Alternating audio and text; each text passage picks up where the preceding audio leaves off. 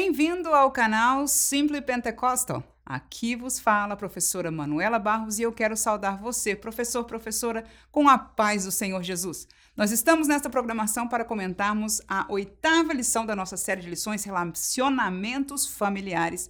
E desta feita, o título da lição é A Importância da Paternidade na Vida dos Filhos. Se você é novo por aqui, nós sempre trazemos um roteiro diferenciado de estudo para servir de subsídio para você, professor, na sua classe de escola dominical. Portanto, dividimos o nosso estudo em três tópicos, como de costume, e este estudo vai estar disponível para você tanto na descrição deste vídeo como no primeiro comentário.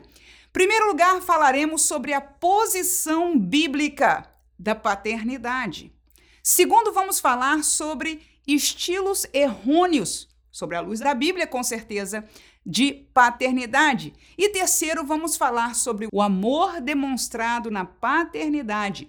Este tópico, nós vamos estar olhando para algumas coisas que não são tão óbvias para os pais, que nós precisamos trazer a consciência para, em uma vez tendo consciência, podermos exercitá-la na presença do Senhor. Pois bem, irmãos, a importância da paternidade na vida dos filhos. O primeiro tópico, como dissemos, vamos falar sobre a posição bíblica da paternidade. Ora, no céu existe posicionamento, a Trindade, um Deus trino, nós conhecemos, é Pai, é Filho e é Espírito Santo. Não há uma hierarquia no céu, mas há um posicionamento, cada um participante dessa trindade tem a sua posição e a sua função de atuação na história, no contato conosco, com a humanidade. Glória seja dada ao Senhor por isso. Quando nós olhamos para o povo de Deus ou a igreja, que é hoje o povo de Deus, nós encontramos realidade de posicionamento e nós encontramos realidade de hierarquia. No céu também há hierarquia. Os anjos não estão na mesma posição de Deus. Então, existe hierarquia no céu, existe hierarquia biblicamente, ou seja, a instrução de Deus para que haja hierarquia no meio do seu povo desde o Antigo Testamento e não mudou na realidade da igreja. E existe hierarquia também na família. Então, quando nós falamos de hierarquia, nós estamos tratando de funcionalidade. Não significa que um ou outro tem um valor diferente, valor individual, não tem nada a ver com questão de capacidade, mas tem a ver porque Deus quer que as coisas funcionem bem. E se nós damos ouvidos, se nós obedecemos à sabedoria de Deus em relação a posicionamento e em relação à hierarquia, nós, com a nossa família, com a nossa igreja, como povo de Deus, aleluia, caminharemos bem na presença do Senhor. Pois bem, vamos ao posicionamento da paternidade. Letra A, o primeiro posicionamento. Deus por cima do Pai, sobre tudo e todos na vida. Segundo, a esposa ao lado do pai em todo o tempo da vida. E terceiro, os filhos abaixo do pai, aprendendo com a vida. Vamos aos textos bíblicos, eu te convido a Mateus capítulo 22 e vamos estar lendo alguns versículos, do versículo 37 ao versículo 39. E Jesus disse-lhe: Amarás o Senhor teu Deus de todo o teu coração e de toda a tua alma e de todo o teu pensamento. Este é o primeiro e grande mandamento. E o segundo, semelhante a este, é: amarás o teu próximo como a ti mesmo. Então nós entendemos que da palavra não é só para o pai, mas tampouco isenta os pais de família. Amém? E como homem, se nós neste ponto estamos valorizando a posição do homem, se estamos valorizando, e não por nosso querer, mas pelo ensinamento e a luz bíblica, vamos caminhar aí. Se nós estamos falando disso, o primeiro a ter que executar o querer de Deus e a direção de Deus são os homens. E a palavra de Deus ensina que Amar ao Senhor teu Deus de todo o teu coração, alma e pensamento significa que, por cima da paternidade, Deus tem que estar e de uma maneira plena. Coração, espírito, alma, pensamento da paternidade tem que colocar Deus sobre todas as coisas da vida. Vamos a Mateus ainda capítulo 10 e versículo 37 diz: Quem ama o pai ou a mãe mais do que a mim não é digno de mim. E quem ama o filho ou a filha mais do que a mim não é digno de mim. Veja que ali no primeiro versículo texto nós falamos sobre todas as coisas. Agora nós estamos falando sobre todas as pessoas que nós temos ao nosso redor. E o pai é chamado pela palavra de Deus a não amar o seu pai, a sua mãe, o seu filho, a sua filha, mais do que ao Senhor, porque a palavra nos chama a atenção de que se este posicionamento de Deus não estiver sobre todas as coisas, então este pai não é digno dele. Claro, este texto volta a dizer, ele é para todos nós, homens, mulheres, todos os salvos,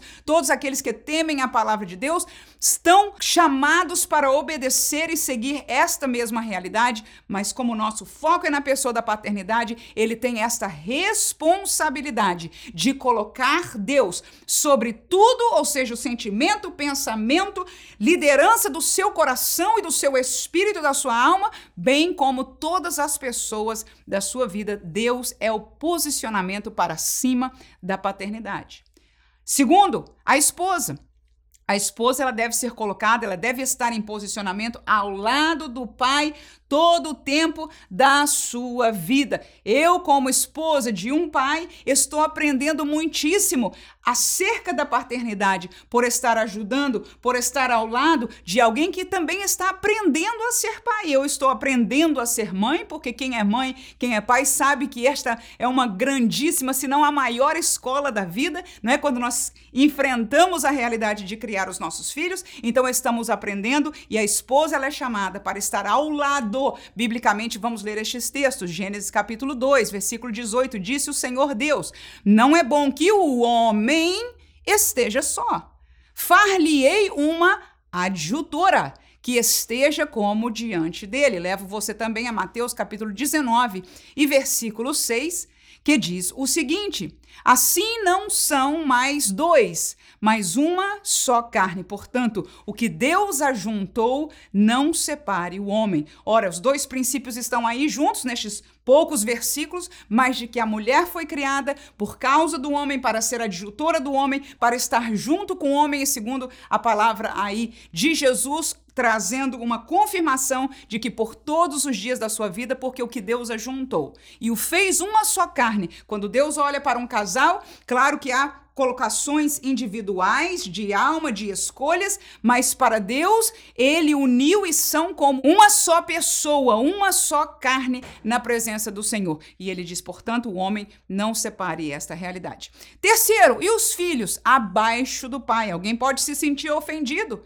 Eu amo meus filhos e entendo a capacidade, a potencialidade em verdade depois de ter filhos e já com uma idade mais madura, eu vejo muito diferente do que antes. Antes para para mim, criança é criança, não entende as coisas, tem que ser mesmo é mandado. Hoje eu tenho uma visão completamente diferente da importância da criação, de ajudar a esses pequenos adultos que estão em formação, porque as crianças são adultos, né? Em formação, glória a Jesus. Tem que aprender, inclusive, a decidir, tem que aprender, enfim, os valores da vida. Muito importante, no entanto, em termos de posicionamento na família. Eles não estão acima do pai, nem da mãe, nem no lugar de Deus, muito menos acima de Deus. Eles estão abaixo do pai, aprendendo com a vida. Te levo a Colossenses, capítulo 3, versículo 20, que diz: Vós, filhos, obedecei em tudo a vossos pais, porque isso é agradável ao Senhor. Ora, quem obedece está por baixo em termos de posição daquele que manda, daquele que dirige, daquele que está adiante. E os filhos estão chamados biblicamente para, neste contexto posicional, não são de menor valor em termos de alma, em termos de espírito do que do pai, mas posicionalmente, sim. E como nós expressamos, no céu há posicionamento posicionamento e a hierarquia. Na igreja, no meio do povo de Deus, há posicionamento e hierarquia. No meio da família, Deus propõe posicionamento e hierarquia. E os nossos filhos têm que aprender a serem agradáveis ao Senhor, obedecendo em tudo aos seus pais. 1 Coríntios 11 e versículo 1 disse Paulo: Sede meus imitadores, como eu sou de Cristo. Paulo não era pai de filhos carnalmente, humanamente, mas gerou muitos filhos espirituais e ele chama aos seus filhos na fé, aqueles a quem ele está criando no Senhor, a serem seus imitadores, que é uma lição para os pais a terem tal exemplo para os seus filhos, de que os seus filhos, você tenha essa autoridade de dizer para ele, me imite. Quando você imita alguém, quando você tem essa autoridade sobre alguém de, de, de ser exemplo a ser imitado, a sua posição é diferente. A Bíblia diz: aprenda dos seus pastores, a posição dele é diferente da sua, da minha.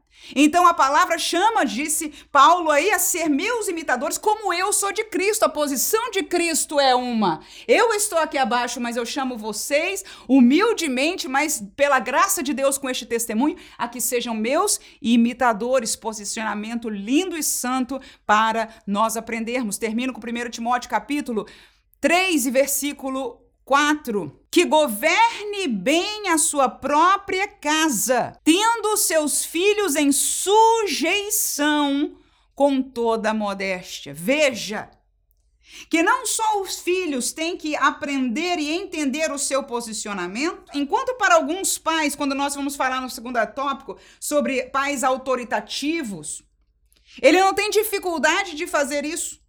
Mas muitas nestas últimas gerações, ou melhor dizendo, na última e penúltima geração, houve uma mudança na sociedade de tal maneira que hoje muitos pais têm uma dificuldade tremenda de viver este texto bíblico, que é o quê? Ter os seus filhos em sujeição. Eu mesmo digo, eu fui criada já numa sociedade diferente. Eu vejo uma realidade dos meus filhos, eu os crio para terem voz na casa, para terem opinião, para serem participantes, para tomarem, aprenderem a tomar decisão desde cedo. Mas uma coisa não isenta a outra. O texto bíblico aí, o apóstolo, a, o Espírito Santo, através do apóstolo, está ensinando que os obreiros, os homens de Deus, e por que não dizer que, neste sentido, os pais de família fazem bem em aprender que tenham seus filhos em sujeição. O que é isso? Aonde o pai dirigir, se o pai disser vamos à direita, o filho não tá, ah, mas eu não quero, tá fazendo todo tipo. Não, irmãos, eles aprendem a se sujeitar ao comando do pai. Volto a dizer, isto não estou trazendo é, uma defesa a um modelo autoritativo é, que a sociedade viveu fortemente no passado, que não necessariamente é bíblico, como nós vamos falar no próximo tópico, mas eu estou falando de algo saudável na presença de Deus, num posicionamento divino, porque Deus vai cobrar deste pai a autoridade e a posição que lhe deu, não se engane, porque quando Deus dá uma posição, quando Deus dá um trabalho, quando Deus dá algo para nós, a Bíblia nos disse claramente que nós seremos cobrados por esta realidade também. Então, os pais obreiros, e aprendemos bem como pais mesmo sem ser obreiros, devemos educar os nossos filhos em sujeição, com toda modéstia, ou seja, nossos filhos, os filhos do obreiro, não tem que estar num pedestal, pelo contrário, tem que aprender. E olha, irmãos, este texto é para obreiros, mas nós todos, como crentes, fazíamos tão bem. Que presente nós poderíamos dar aos nossos filhos? Principalmente aqueles cuja realidade financeira pode pagar algo fora de uma suposta modéstia né, nos valores humanos. Nós precisamos ensinar a modéstia de dentro para fora e de fora para dentro. E esta realidade, este ensino que vem através do ensino das Escrituras e do nosso conhecimento das Escrituras. Pais, mães, vivência. Pais, os seus filhos têm que ser sujeitos a você sim. Deus há de dar autoridade e essa é a sua responsabilidade. Porque neste texto bíblico o Senhor está falando com você que se você não conseguir gerenciar, se você não conseguir liderar a sua própria casa, como vai fazer isso na igreja de Deus? E nós estamos vendo resultados disso por toda parte.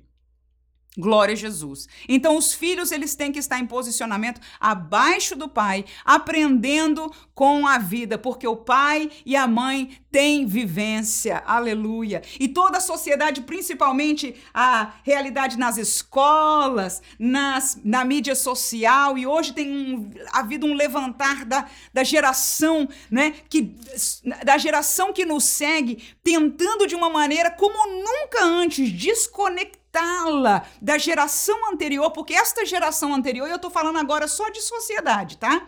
Tinha valores como geração, como culturas baseada num conhecimento religioso cristão em geral. não estou nem falando de cristianismo de verdade. Não estou falando de salvos. Mas antes nós tínhamos naturalmente nas famílias esta integração muito mais. Hoje a sociedade está forçando esta separação, porque os pais são de uma geração que tinham certos valores. Estes novos valores estão sendo tão fortemente, tão agressivamente trazidos à nova geração que é necessário um rompimento, que não haja esta comunhão, esta ligação entre nós como pais e os nossos filhos. No entanto, a palavra de Deus nos dá este comando. E nós precisamos sujeitar-nos a Deus, aleluia, pedirmos a Ele graça, sabedoria e autoridade divina, aleluia, para trazermos esta palavra viva na nossa casa. Precisamos ensinar a realidade da palavra. Não somos nós que colocamos, mas tampouco é a sociedade, nem Satanás, que segundo a palavra de Deus é o príncipe deste mundo, não pode ser ele a levar o caminho da nossa família, mas nós como pais, obedientes à palavra de Deus, sensíveis ao comando da palavra de Deus, vamos buscar de Deus a ajuda para a vitória da nossa família. Tem erros na paternidade visíveis? Claro que pode ter. Claro que existem. A gente sempre diz isso, ninguém é perfeito. E olha, por falar em não ter ninguém perfeito, o texto bíblico desta lição nos traz dois exemplos de homens santos, de homens chamados para a liderança do povo de Deus e chamados por Deus, irmão, não foi eleito, não. Deus levantou a Eli, aleluia, numa ordem sacerdotal, claro. Deus levantou a Samuel fora da ordem sacerdotal. Aleluia! Homens santos, homens chamados, homem que Deus estava por trás deles, aleluia. No entanto, falharam cometeram erros e erros gravíssimos, que foi o assunto da nossa lição. Vamos ao segundo tópico: estilos errôneos de paternidade. Falaremos brevemente de três. Primeiro, a paternidade autoritativa. Segundo, a paternidade permissiva.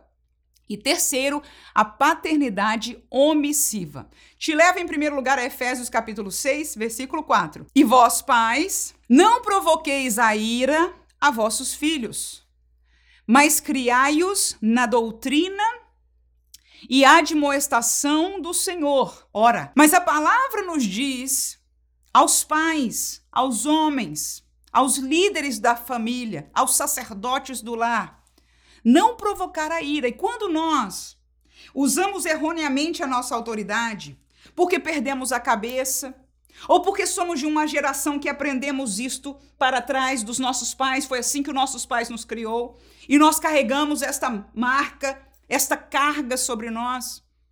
Ou mesmo pela nossa carnalidade. Ou seja qual for, quando nós somos trazemos uma autoridade falha, exagerada, bruta, violenta, o que que acontece? Você não traz instrução ao filho. Você gera o quê? Ira. Quando uma criança ou um jovem adolescente é atacado fisicamente, brutamente, ele não entende aquilo como uma correção. Há tempo na vida para ela ser corrigida com a vara. Mas há tempo que não seja assim, não são todas as ocasiões. Então, nós, na presença de Deus, temos que, primeiro, viver a realidade do fruto do Espírito, temperança, Amém? Mas uma vez consciente, não provocar a ira, não usar de uma autoridade fora dos padrões daquilo que Deus nos chame a fazer, porque o segredo está neste próprio versículo.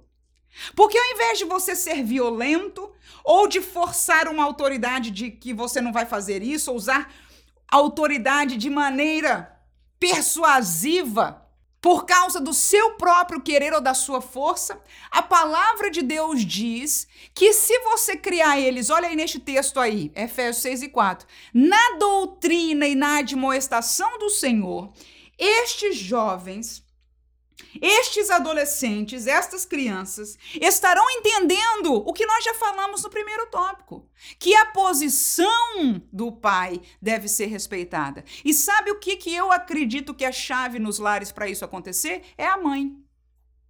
É a mãe. É a mãe que, quando o pai está corrigindo sabiamente, está ali concordando. É a mãe que depois não vai passar a mão e falar o contrário indiretas. É a mãe que vai dizer: o seu pai estava certo. Mesmo que você ache que talvez o seu marido exagerou um pouco. Você vai estar do lado do Pai, porque a admoestação do Senhor, aleluia, a doutrina do Senhor comandou naquela casa. No entanto, você tem o direito, como esposa e adjutora, quem está do lado do seu marido, de falar com ele e dizer: olha, eu só quero que você entenda que para mim, naquele ponto, você passou. Mas eu agradeço a Deus que você tomou essa posição. Enfim, aquilo que o Senhor te dirija, mas o nosso chamado como mulher é ser esta conselheira, é ser esta adjutora, essa é essa que vai estar intercedendo junto ao pai e junto aos filhos e orando para que o pai, em sua posição, não crie provocando a ira, perdendo a cabeça, caminhando uma vida de carnalidade ou brutalidade ou qualquer que seja ela. Mas criando na família, agora, quando o pai disser, meu filho, a palavra de Deus diz isso, a mãe está do lado, de, do lado dele dizendo, é isso mesmo, é o que a palavra diz. E você pode dizer, mas irmã, ninguém mais escuta a palavra. Nenhum de nós somos responsáveis por alguém dar ouvido à palavra de Deus. Agora, se alguém não dar a autoridade deste Deus a quem nós servimos, eles vão se encontrar com Deus. E diga de passagem, o nosso Deus ama a eles mais do que nós. Impossível, porque um pai, uma mãe, só nós sabemos o nível de amor que nós temos pelos nossos filhos. Mas a palavra nos assegura. E nós, hoje que crescemos e conhecemos o amor de Deus pelas nossas vidas, nós sabemos que é maior, aleluia, ele é mais profundo e Deus move o que seja necessário. Agora, o que nós precisamos plantar é a doutrina é a admoestação do Senhor. Para isso nós precisamos conhecer. E depois sermos usados na nossa família, primeiríssimo campo missionário, primeiríssima congregação dos obreiros, aonde nós dizemos, meu filho, minha filha, a Bíblia nos ensina a ser assim. E a Bíblia ensina onde é o posicionamento do papai. Você não vai responder o seu pai assim, porque o Senhor não isso não agrada ao Senhor. Deus não permite isso. Então eu te proíbo de responder o teu pai assim. Vai para o teu quarto, ou seja qual for o castigo. Amém, irmãos? Eu não quero ensinar a ninguém aqui ser pai. Nem posso ensinar a ser mãe, porque estou aprendendo. Mas eu amo ao meu Senhor que me dá arma espiritual, a qual eu, na minha casa, uso. E para a glória do Senhor, até aqui, tenho pouca experiência, mas o Senhor nos tem ajudado. Agora eu creio que até o fim, aleluia, esta palavra sempre será verdade. Quem pode dizer amém? Com isso, glória a Jesus. 1 Timóteo 3 e 3 diz: Não dado ao vinho, olha aí, não espancador, não cobiçoso de torpe ganância, mas moderado, não contencioso, não avarento, ou seja, valores que os homens de Deus devem ter, aleluia, para não estar esta liderança, esta paternidade autoritativa, e eu gostaria de chamar a atenção neste versículo para o espancador, para aquele que perde, faz determinadas agressões, seja físicas ou até é, emotivas, não é, psicológicas contra o seu filho, contra a sua filha. No entanto, que a nossa paternidade possa ser alinhada com a palavra de Deus. Segundo erro que pode acontecer é a paternidade permissiva, é o caso de Eli. Eu vou levar você ao texto desta lição e nós vamos acrescentar um versículo aqui ao 29, aonde Deus vai falar diretamente com Eli. Portanto, eu vou ler 1 Samuel capítulo 2, vou ler o 22 ao 24 e depois eu saltarei para o 29. Era, porém, Eli já muito velho e ouvia tudo quanto seus filhos faziam a todo Israel e de como se deitavam com as mulheres que em bando se ajuntavam à porta da tenda da congregação. E disse-lhes: Por que fazeis tais coisas? Porque ouço de todo este povo os vossos malefícios. Não, filhos meus, porque não é boa a fama que esta que ouço. Fazeis transgredir o povo do Senhor.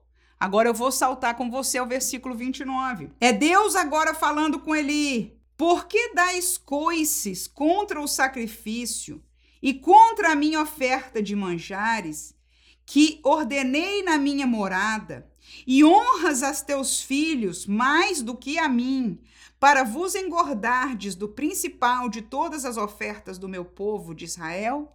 Veja, os filhos de Eli estavam fazendo coisas abomináveis a Deus. E como eles tinham a posição sacerdotal, uma posição santa, uma posição de herança genealógica. A palavra de Deus diz que eles traziam, faziam pecar o povo, traziam opróbrio, traziam esta maldade adiante do povo. Qual foi a falha de Eli? Ele foi permissivo. Ele foi permissivo, ele permitiu. Por que, irmãos, eu digo isso? Ele deu o aval. Quem é um pai permissivo, ele não só não se importa, mas ele até apoia. Na frente das pessoas, ele apoia. Talvez por trás ele vai fazer o que ele fez. Não, meu filho, não tá bem que você faça assim. O que, irmãos? Que autoridade é essa que ele está usando com seus filhos? Isso não vai livrar você de Deus, não. Você está sendo, pode, não estou dizendo todos vocês, com certeza. Mas um pai permissivo, se está deixando, dando um aval na maldade, no pecado, no mau comportamento, num coração apartado de Deus, iníquo. Não se pode. E não é de não, meu filho, você não pode fazer. Não tá bom isso que eu tô ouvindo do povo. O quê? Você pensa que isso passou com Deus? Pois nós lemos no versículo 29. O que, que Deus disse aí? Você está honrando mais os teus filhos do que a mim. É o que Deus disse. Tá aí. Então a verdade é o que Deus aí descortinou, a gente não sabia. Talvez alguém podia se enganar, com, mas olha lá, ele repreendeu os filhos, repreendeu com poucas palavras, repreendeu para o lado de fora. Meio que para salvaguardar, não, eu, né? Não. Se o filho está fazendo isso, saia agora. Saia agora, você não toca nas coisas. Vou eu, velho, capengando, com, com bengala, do jeito que tô, vou eu oferecer o sacrifício ao Senhor. Você não pode. Aleluias. Aleluias. A igreja não tem que estar comendo impiedade. Não tem que estar assistindo imoralidade. Mas muitos são permissivos. Tá tudo bem. Não, porque o meu filho ninguém toca. Mesmo que você para o filho, é, não tá bem. O que, irmãos? O que? O sangue de Jesus nos cubra, aleluia. Que possamos temer ao Senhor. E volto a dizer, falo isso escondida, atrás desta palavra, porque o Deus da palavra é que fala estas coisas conosco, para a glória do seu nome. Que outro erro?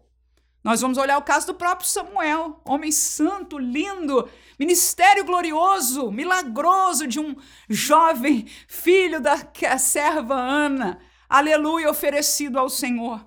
Mas no fim da sua vida, ele foi um pai omissivo.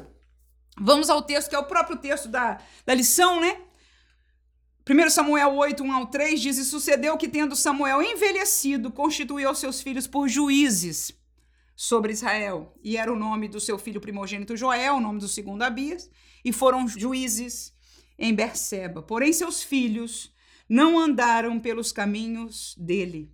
Antes se inclinaram à avareza e tomaram presentes e perverteram o juízo. Chamados para serem juízes, eles perverteram o juízo por ganho financeiro. E Samuel inquiriu dos filhos como é que está as coisas. Foi um pai, um homem que tinha uma percepção espiritual, que Deus falava com ele. Não era se ele quisesse para saber a realidade de como estavam obrando do coração dos seus filhos, do que, que estava acontecendo enquanto eles julgavam a Israel. Mas ele não observou, ele não foi lá, ele foi omisso. Ele passou e ficou na sua velhice. Então, este é um erro do que os pais podem cometer, de serem omissos. Não. Nas coisas espirituais, nas coisas de Deus, aleluia, nós temos que tomar parte, nós temos que estar presente, nós temos que cobrar, aleluia. E todos estes casos estão falando de homens adultos. Por quê? Porque o pai, ele tem posicionamento de pai por toda a sua vida. Deus é Deus sobre o pai por toda a sua vida. A esposa, ela é adjutora do pai por toda a sua vida. E os filhos têm que ser submissos, estão abaixo do pai, aprendendo do pai por toda a sua vida. Não importa o que tenha um PhD depois o seu nome, aleluia. Eles vão aprender daquele que Deus pôs sobre pai. Para amá-los, para instruí-los, para ser seus amigos, aleluia, para nos levarem na sujeição e na admoestação do Senhor. E até o fim dos seus dias, até o dia que ele enterrar este pai, aleluia. E ele for continuador junto à sua família, nova família que ele já deve ter formado, da herança que o seu pai o deixou. Glória a Jesus. Bem-aventurados são aqueles, né, que aprendem da sabedoria. Claro, os pais não são perfeitos. Vamos olhar para trás? Nossos pais não foram perfeitos, mas algumas coisas nós carregamos deles de sabedoria, de amor, seja o que for na sua vida, legados que eles deixaram. Principalmente se foram crentes, principalmente se foram homens santos de Deus com testemunho na presença do Senhor. Amém. Glória a Jesus. Por último, nós vamos tratar de uma realidade que para alguns pais por que não dizer para a maioria? Não é tão óbvia. Eu, como esposa, como mulher, estes são algumas coisas que de vez em quando eu estou ajudando o meu esposo a que ele tenha consciência destas realidades, para que possa ser um melhor pai. Volto a dizer, conselho de esposa, e aqui nós vamos trazer textos bíblicos para que este conselho seja baseado na palavra de Deus. Mas antes disso, eu quero convidar a você a assistir cada sábado, a partir das 9 horas da noite, horário de Brasília. Nós estamos trazendo, transmitindo ao vivo o Professor EBD Sábado Live, é uma programação onde nós trazemos dicas para cada um de nós que somos professores da escola dominical. Falamos de várias coisas, desde preparação da classe, como manter o interesse, enfim, uma série de dicas para ajudar você. E naquele tempo, nós teremos 30 minutos onde nós estaremos compartilhando alguma coisa com você naquela semana e estaremos abertos a partir de então, deste tempo, para perguntas que você possa ter. Sempre estaremos dando um toquezinho acerca daquilo que vai ser a próxima classe de escola dominical. Portanto, no dia 20 de maio, nós estaremos dando alguma dica para como ajudar a administração desta classe que falamos hoje. Voltemos ao tópico de número 3, o amor demonstrado na paternidade. Três subtópicos. Primeiro, o amor através do ensino, guiado para o filho. Segundo, o amor através do afeto, tempo com o filho. Terceiro, o amor através da correção para o bem do filho. Convido você a abrir a sua Bíblia, se tiver disponível, ou ler conosco aí, Deuteronômio capítulo 11, versículo 19. A Bíblia diz: E ensinai-as a vossos filhos, falando delas assentado em tua casa, e andando pelo caminho, e deitando-te e levantando-te. Leva ainda a Atos capítulo 8, versículo 30, que diz: E correndo Filipe ouviu que lia o profeta Isaías e disse: Entendes tu o que lês? Muito bem, irmãos. Primeira maneira de demonstrar amor para uma criança, para um adolescente, é em parte o que está no segundo tópico, é gastando tempo com eles. Mas gastando tempo, neste primeiro subtópico, nós vamos falar tempo de ensino. Quando eles são crianças, eles anseiam, anelam, pedem, é impressionante. Eu tenho crianças pequenas e eles querem aprender o tempo inteiro. Mãe, o que, que é isso? Pai, o que, que é aquilo? Me explica isso e etc. Eles querem aprender. Eles clamam, pede por favor.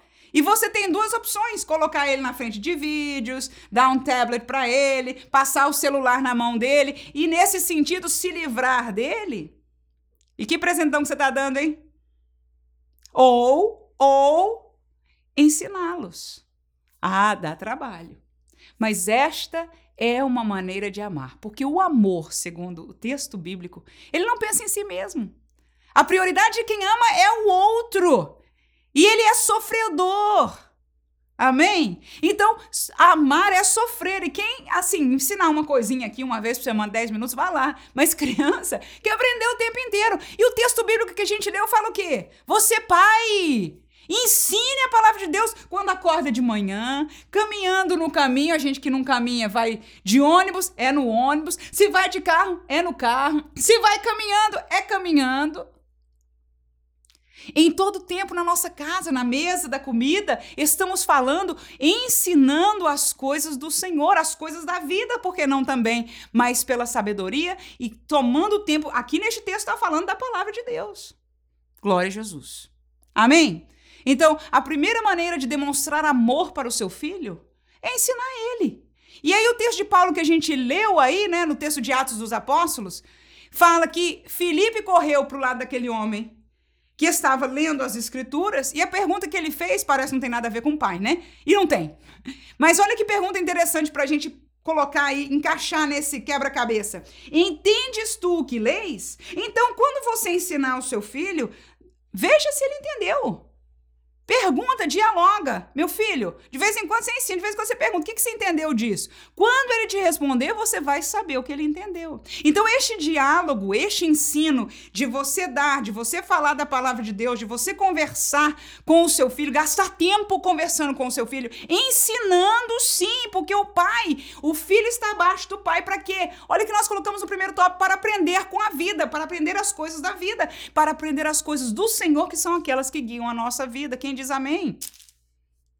Então, o amor do pai é demonstrado através do ensino. Para quê? Para guiar o filho. Mas para guiar, você tem que saber se ele entendeu. Quanto mais adolescente fica, mais assunto fica complicado de como você levar esta conversa, mais você vai levar ele num lugar diferente, você vai colocar ele numa posição diferente, talvez é, brincando de bola com ele, talvez conversando com outra coisa, num passeio. Você vai continuar tendo oportunidade, se você quiser. Aleluia. E se você quiser praticar o amor nesse sentido, você vai ter oportunidade de ensinar, mesmo na, na adolescência, muito ao seu filho. E ele vai saber que o pai dele o ama porque ele gasta tempo ensinando. Você vai falar, ah, sociedade, meu filho, você lê isso no teu telefone, os teus amiguinhos estão falando isso, mas o teu pai, teu velho pai, ou novo pai, não importa, né? O teu pai conhece a palavra de Deus, já viveu o suficiente para que você aprenda isso. Ô oh, glória! Que mais? O amor através do afeto. E o afeto não precisa ser só abraço. Não precisa ser só beijo. Gastando tempo com o filho, irmãos, volto a dizer, estou aprendendo com a vida. Eles se sentem amados, quanto mais tempo você gaste com eles, eles mais entendem pelos poros, aleluia, que você ama eles. Por quê? Porque você devota tempo que você poderia estar fazendo outra coisa, eles estão assistindo o tempo que nós estamos no telefone. O tempo que nós estamos passando, vendo vídeo, mandando mensagem, assistindo qualquer coisa, rindo, hahaha. nós não estamos com nossos filhos. E ou nós damos para ele a mesma coisa e separamos, ajudamos este processo que a sociedade está trabalhando com toda fúria, a sociedade e por trás dela o espírito deste mundo, para desassociar a família. E hoje nós estamos, a maioria das nossas famílias, desassociadas. Os filhos vivem um mundo e nós vivemos outro mundo. E tá todo mundo.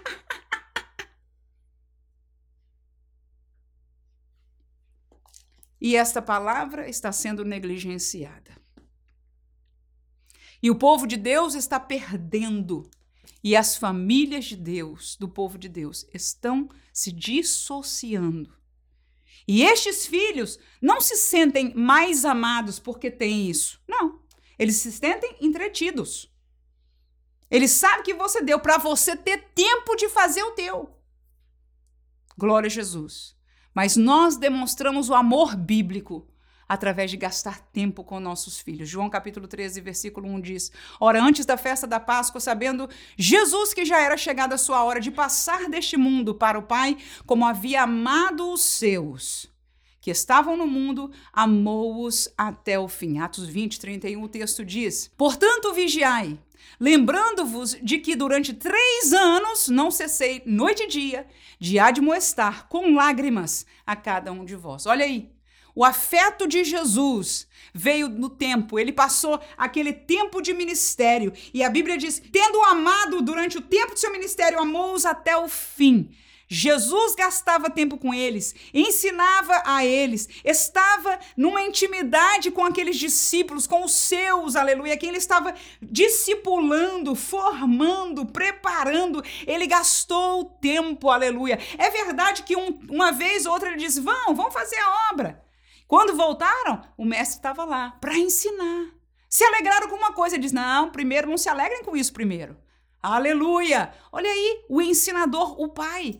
Paulo agora acabou de falar que ele ficou, neste lugar ele ficou três anos. E ele diz, irmãos, eu fiquei três anos e não cessei de noite e de dia gastando tempo com vocês, admoestando, explicando como é que as coisas de Deus funcionam, o que, que Deus quer para vocês. E com lágrimas, ou seja, havia um amor genuíno de um pai espiritual.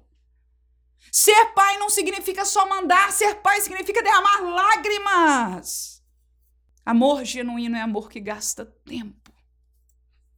E aí dá para medir o quanto nós temos amado aos nossos filhos. Terminamos com o amor através da correção. Não correção para desafogar a nossa raiva, correção para o bem do nosso filho, correção consciente, como Jesus fez, como Paulo fez, como Deus fez. Correção consciente. Deixo por você o texto de Hebreus, Único texto para este tópico, capítulo 12, versículo 6 a 8, que diz: Porque o Senhor corrige, olha aí, o que ama e açoita a qualquer que recebe por filho. Se suportais a correção, Deus vos trata como filhos, porque que filho há a quem o pai não corrija? Mas se estáis sem disciplina, da qual todos são feitos participantes, sois então bastardos e não filhos. Ou seja, a premissa do Senhor aí, escrevendo aos Hebreus, é que se há uma relação de verdadeira de pai para os filhos, o pai vai sim admoestar, vai sim corrigir, vai até bater num tempo na vida ou numa certa realidade, ele vai admoestar, ele vai disciplinar, ele vai corrigir, mas para quê? Para bem dos filhos. Esta realidade, hoje, nós somos postos na esquina, impedidos pela sociedade de fazê-lo. Há um clamor da psicologia que não tem nada a ver com a palavra de Deus de que a correção não é mais assim, não, não podemos, que o filho vai ficar traumatizado. Não pode. O sangue de Jesus nos cubra, que nós possamos encontrar desta palavra. Ensinamos aqui, não é autoritarismo, não é usar de violência, mas é de admoestação na doutrina do Senhor com a autoridade da posição que o Senhor, pela sua graça, deu aos homens, deu aos pais. Que o nome do Senhor em tudo seja glorificado e que possamos nós todos termos temor da palavra de Deus, sabendo que o Deus que pôs ordem no céu, pôs na igreja, instituiu para a nossa família, ele sabe o que é melhor para nós. E neste céu, aleluia, nós haveremos de morar para sempre, se perseverarmos até o fim. Que Deus abençoe você, sua classe. Não esqueça de estar conosco logo mais neste sábado, a partir das nove da noite, horário de Brasília. Amém.